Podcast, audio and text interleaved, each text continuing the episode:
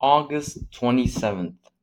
Today is the first day of initiation, and despite my misgivings, things have gone well.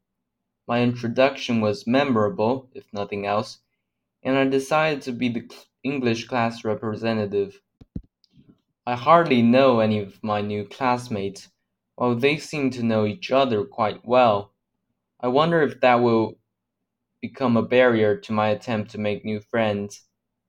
There is simply no need to accept another person to your social group you are already content with it. Though it is not a thick barrier if the person in question is extroverted and outgoing, which, leaving out other factors, would result in a vicious cycle with the not very social yet hoping to make friends person, me, constantly being left out. Those are legitimate concerns for me at this time.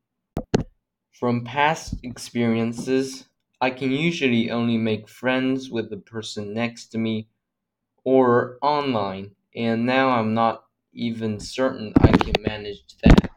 What's more, I have lost morale due to my inactivity with regards to studying during the summer.